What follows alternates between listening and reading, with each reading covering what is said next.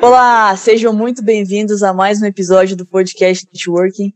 Hoje eu vou falar com o autor do livro A Vida Sem Medicamentos, Dr. Marco Botelho, um cara que é um exemplo de coragem, porque ele é uma daquelas pessoas que vai contra a maré do senso comum, não tem muito medo de dizer o que pensa, o que acredita, o que estuda, o que vê na prática. E é um prazer ter você aqui, Dr. Marco. Bem-vindos ao podcast Networking com Fernanda Piaia. Você já se sentiu perdido, desorientado? Agora imagina se você pudesse conversar cara a cara com pessoas que estão anos na sua frente, que são referência em suas áreas. Esse é o objetivo do nosso podcast. Queremos conectar você a pessoas que fazem a diferença no mundo e que são referência naquilo que fazem. Olha, o prazer é meu, a honra é minha, a satisfação é minha, enfim, tudo é meu. é, muito, é muito gostoso poder estar conversando com você. Você, apesar de ser jovem, já tem uma bagagem muito grande aí em todos os aspectos que permeiam uma vida plena. Né? A gente já estava conversando isso já faz tempo, mas é fundamental que as pessoas entendam que a nossa vamos dizer assim, nossa relação com o corpo, ela vem desde pequenininho, né? E quanto mais cedo for despertado isso em qualquer pessoa, eu acredito que vai ser um benefício fantástico para a melhoria da qualidade de vida dela. Ah, com certeza. Bom, para quem não te conhece, para quem nunca ouviu falar de você, eu queria já começar te propondo um desafio eu queria ver se você consegue resumir toda a sua história, toda a sua trajetória é, em apenas 49 segundos. Será que você dá, consegue? Dá, dá. então vamos lá, meu nome é Marco Botelho, eu sou formado pela Universidade Federal do Ceará, eu sou graduado em cirurgia, né? eu, sou, eu, eu sou cirurgião, dentista, eu tenho mestrado na área de ortodontia e também tenho mestrado na área de saúde pública, na área de epidemiologia, na área de concentração de epidemiologia e bioestatística. O meu doutorado eu fiz na área de inflamação, ah, no doutorado da Faculdade de Medicina, é, mostrando o uso de determinados produtos naturais como agentes anti-inflamatórios. É isso que eu fiz. E fiz meu pós-doutorado na Universidade de Michigan, sou professor da Universidade de Sassari, na Itália, e também sou professor visitante da Universidade de Sorbonne, Paris Sorbonne Cité, que é a Paris Diderot. é basicamente isso. E tem os artigos publicados e tem um livro também. Basicamente, um cara que adora estudar e compartilhar com conhecimento, então. Uhum. Eu acho que é assim que é legal, né? Porque a gente, é o que eu sempre falo, né? Se você fizer aquilo que você é apaixonado, é legal porque você não precisa nunca mais trabalhar em nenhum momento da sua vida, né? É, e eu vejo que o que você faz, você gosta muito, porque é, eu sigo um monte de gente no Instagram, sigo um monte de gente que faz live, faz aula, mas que nem você, eu acho que é impossível. Toda hora que eu entro no Instagram, tá tendo uma live sua, você tá conversando é. com alguém, está dando uma aula. Incrível, incrível mesmo essa constância, essa capacidade de gerar tanto conteúdo. Legal, né? É assim, mas eu sempre falo que eu estou muito feliz por estar tá descobrindo que o nosso corpo é uma máquina movida a álcool, né? Como eu estava te falando anteriormente, quando a gente se aproxima das ciências básicas, tudo se torna mais fácil. Né? Então foi essa descoberta que me levou a escrever o segundo livro, né? E o primeiro foi um sucesso, graças a Deus, porque eu entendo que esse livro muita gente me pedia e tudo que tinha, e tudo que tem nesse livro não tem na literatura normal. Uhum. Porque na literatura eles acreditam que e nós fomos levados a crer que tem saúde quem tem dinheiro para comprar remédio. Uhum. E é justamente o contrário. As pessoas que te, compram remédio é porque não têm saúde. E existe então uma forma de ter uma vida sem medicamentos, uma vida saudável, uma vida bem, bem, uma vida bem vivida, digamos assim, sem a necessidade de, de se medicar? Eu acredito que sim. Eu acredito que fora as infecções, né, daí vem os antibióticos, você sim consegue levar uma vida sem medicamentos. Eu digo isso porque eu tomei todos. Uhum. Para emagrecer, para acordar, para dormir, para depressão, para hipertensão. Eu já tomei todos. Ansiolíticos. Né? E posso te garantir que foi a única vez que eu pensei em me matar, foi na época que eu estava tomando ansiolíticos. E é muito fácil você entender por quê. Porque esse remédio ele impede que você durma. Você não dorme. Você é sedado. E tem uma diferença muito grande entre você estar tá com os olhos fechados, sedado, e com os olhos fechados, dormindo. São duas coisas que às vezes as pessoas não entendem. Da mesma forma que não entendem, eles dão aspirina para pacientes com problemas cardíacos. A aspirina é um anticoagulante. Jamais ela vai impedir trombose, por exemplo. Uhum. Daí o porquê que as mulheres que tomam anticoncepcional têm trombose. Adivinha por quê? Porque elas perdem a capacidade de formar o que? O estradiol. A maioria dos anticoncepcionais, eles têm etnil estradiol. É 80 vezes mais forte que o estradiol. E aí a mulher que toma isso, ela começa a ter um problema muito sério, porque o corpo dela pensa que está cheio de estradiol e não fabrica mais o estradiol. O estradiol ele serve para lubrificar o nosso corpo, né? As nossas articulações. Você vai ver um velhinho, quando ele vai ficando velho, você vai ver ele, ele envergando assim, você dizendo, pô, eu tenho a solução para isso. Eu tenho óleo para isso, né? Uhum. Que é como se fosse um KY, né? Se você olhar as nossas articulações, todas essas, esse líquido sinovial que banha essas articulações, provém do estradiol. Acontece muito isso quando a mulher beija um homem na boca, né? Tanto ele quanto a mulher, os dois se lubrificam, né? Uhum. É aquele é aquela lubrificação que provém do estradiol e que na mulher, uma coisa importante falar, na mulher tudo isso vem da onde? Da testosterona. Todos os estrógenos de uma mulher vêm da testosterona. Daí o porquê que dizem que a mulher veio de Adão. Uhum. A mulher veio do homem. E é isso que acontece. Ela se torna mulher a partir de um hormônio que teoricamente seria masculino, mas não é.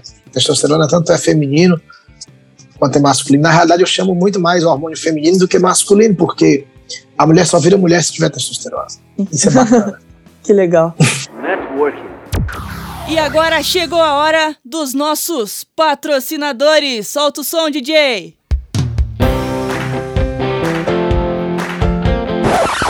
É. Fernanda?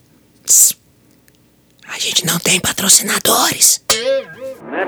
É, e você agora está escrevendo o seu, seu segundo livro e eu queria te fazer uma pergunta um pouquinho diferente.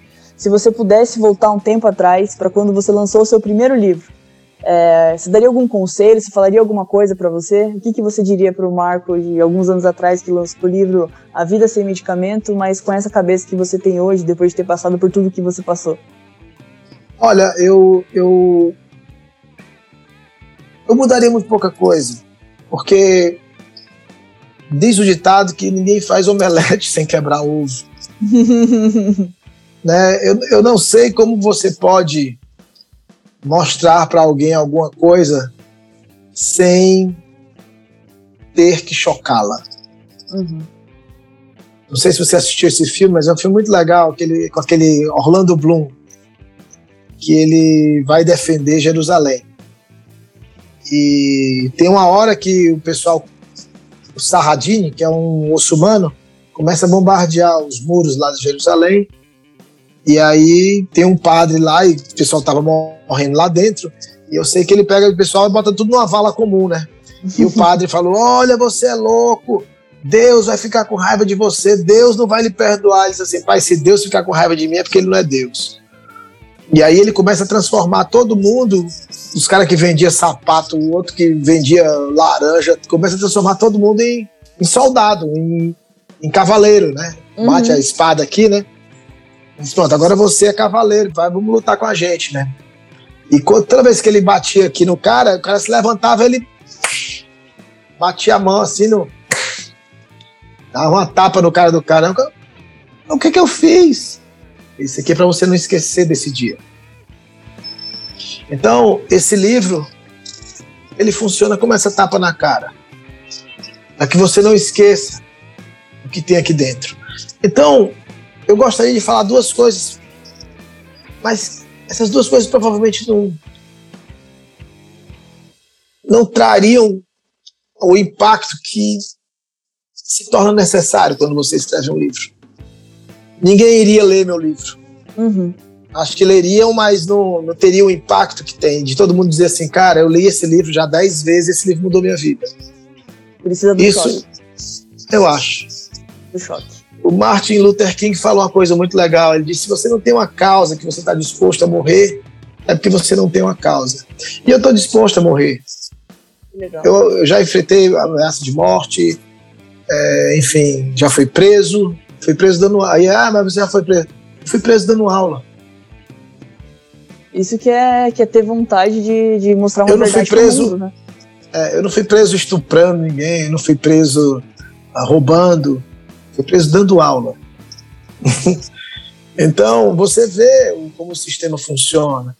Você imagina no século XXI, um professor PhD ser preso, um cara que tem um índice H de 27, né? no mundo é conhecido, Uhum. ser preso por estar dando aula. É o que aconteceu com a Malala. Malala, né? Malala? Né? Malala? É, Malala, Aquela menina. Malala. Ela levou um tiro, eu, eu fui melhor. Levou um tiro Ela porque levou queria um estudar, porque- né? Não, porque ela dava aula para as mulheres. Uhum. Ela queria que as mulheres estudassem.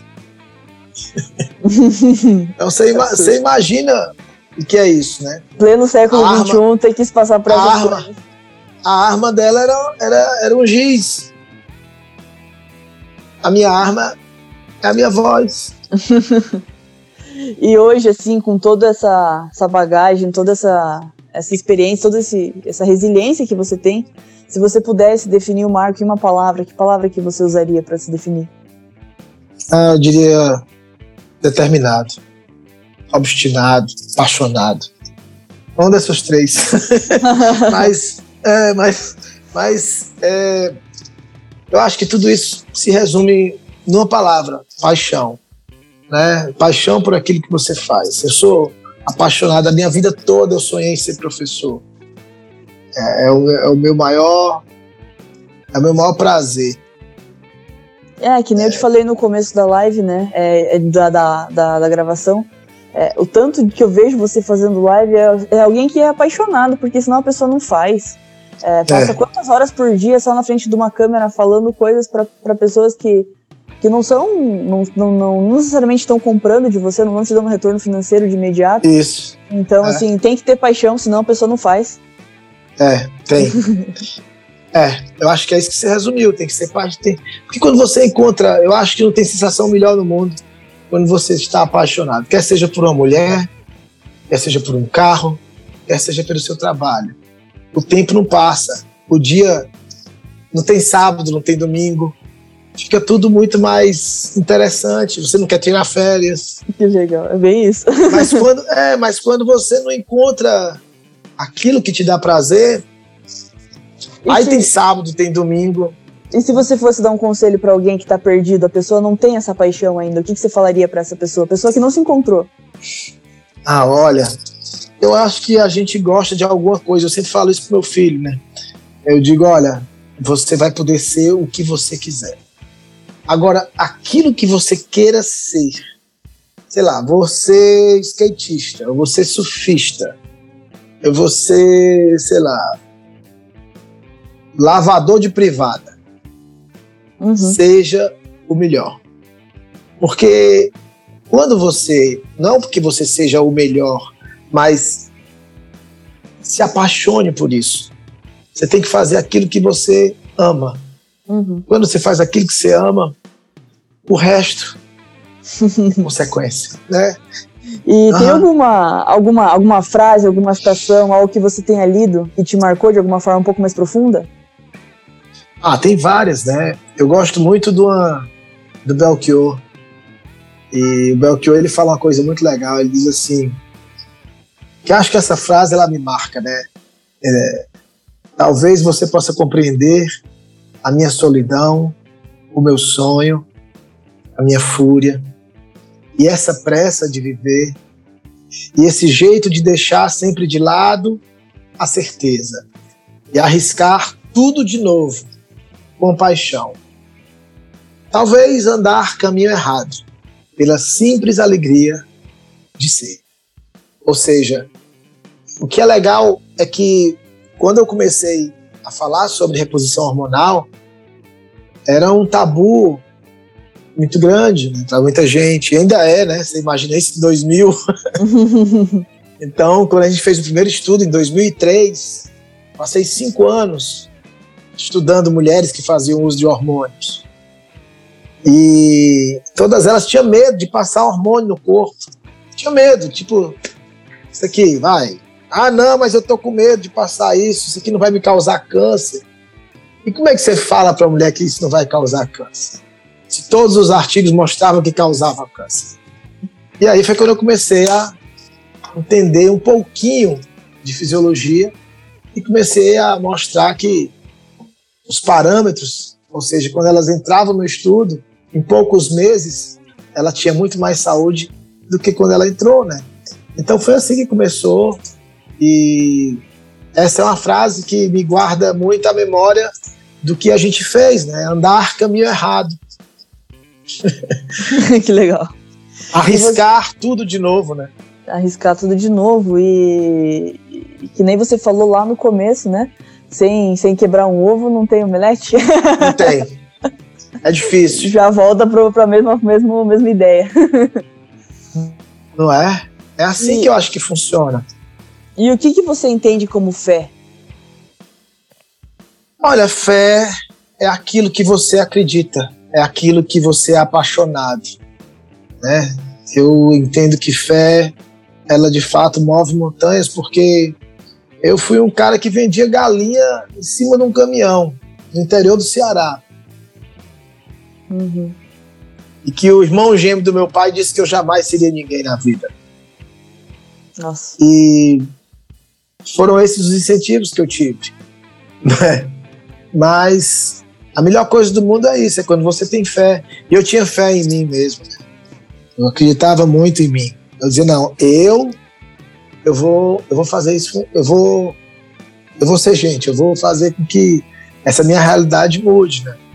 Então, foi muito difícil, não foi fácil. Você crescer sem pai, né? então você cresce sem a tua, a tua melhor qualidade, que é a, é a de você se sentir seguro. Uhum. É, então eu me sentia inseguro nos namoros. Eu pensava, ah, essa mulher é muito bonita, não vai querer ela conversa comigo. né? Ô Marco, se você fosse se perguntar, se fosse fazer uma entrevista com você mesmo, que pergunta que você faria? Ai, que pergunta difícil. Pergunta que eu faria? Você pensou algum dia em desistir? E você já pensou? Nunca. Nunca. Nunca. Aí já volta nunca. a questão do propósito, né? Quando tem um propósito muito Nunca, nunca, nunca, nunca eu pensei em desistir. Sofrendo todas as ameaças, sofrendo todas as sacanagens, tudo. Só vou desistir no dia que me matarem. Né? O que eu acho que devem estar aí já planejando. o próximo episódio. mas, mas, mas a gente vai. A gente vai tentar fazer com que isso não aconteça. Bom, então era isso. Muito obrigado pela sua participação. Obrigado por ter topado conversar com a gente aqui. Tenho certeza que tantos ensinamentos nos trouxe sobre o corpo, quanto essa questão de realmente ter um objetivo e ir atrás desse objetivo, independente do que falem, que não falem, se vão atrás de você ou se não vão. Isso é muito importante. Ouvir histórias de pessoas que são assim. É, e por fim, eu queria que você falasse para as pessoas como é que elas fazem para te achar nas redes sociais. Você faz um trabalho bem legal no Instagram. E como é que é. as pessoas fazem para comprar seu livro também, né? Já que é um livro. Ah, é, tá no meu site. Meu site é marcobotelho.com, tem lá o livro. E o meu Instagram é doutor, é dr.marcobotelho. Infelizmente é fechado, justamente por causa disso, para evitar problemas. eu evito, eu tenho só 50 mil seguidores, não são muitos. Mas eu tenho a plena certeza que esses 50 mil fazem muita zoada. que legal. Ó, oh, conseguir mudar a vida de 50 mil pessoas, já dá pra dizer que fez uma diferença no mundo, né? Já. Eu acho que mudar só uma já faz. Com certeza, concordo 100%. Né? Muito obrigado mais uma vez. E era isso. Um beijo, obrigado, beijo. tudo de bom, felicidade aí, a gente se fala em breve. Networking. Você escutou o podcast Networking com Fernanda Piaia. Para você que nos ouviu até aqui, muito obrigado pela sua audiência. Não deixe de acompanhar nossas redes sociais e não perca as novidades. Até o próximo episódio.